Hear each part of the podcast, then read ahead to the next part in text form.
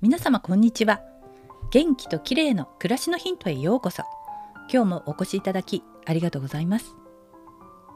昨日は近くの動物病院へくるみちゃんを連れて行きました。お迎えして2週間。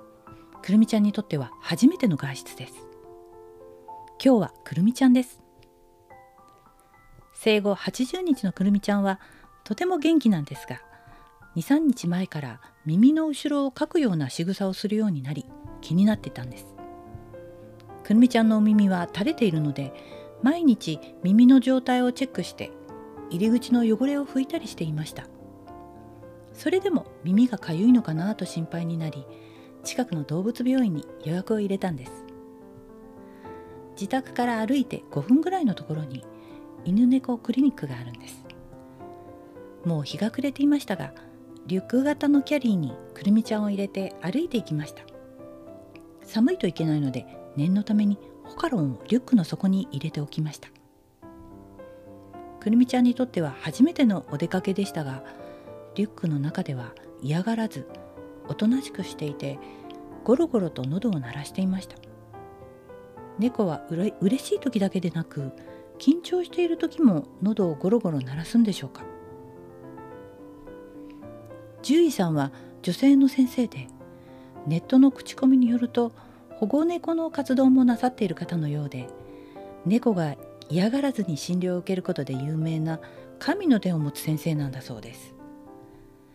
スタッフの女性も慣れていてくるみちゃんは怖がらず一度も泣かずに診療を終えました。くるみちゃんの診断結果ですが耳の奥が少し外耳を起こしているとのことで薬を処方してもらいました。毎日耳のお掃除はした方が良いのかなと思ってたんですが奥の方は難しいですよね。先生によるとなんと耳はあまりいじらない方がいいんだそうです。清潔にしないとと思いいじりすぎると猫の耳はとても薄いのでかえってそれが刺激になって炎症を起こすことが多いと言います。猫にとってはいろいろなものが刺激になるそうです。シャンプーも猫の場合はそんなに必要ないとおっしゃってました。